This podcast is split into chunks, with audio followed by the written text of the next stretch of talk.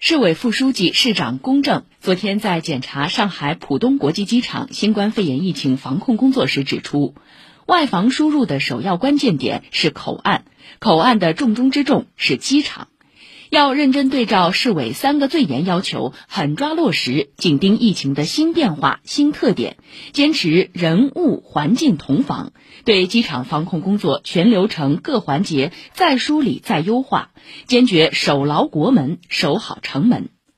公正指出，要高度关注防控工作中存在的不适应、不匹配、不及时等问题，坚决克服麻痹思想、厌战情绪、侥幸心理、松懈心态。始终拧紧思想发条，抓紧补短板、堵漏洞、强弱项，构筑起疫情防控的铜墙铁壁。市领导陈莹、宗明、张维参加调研。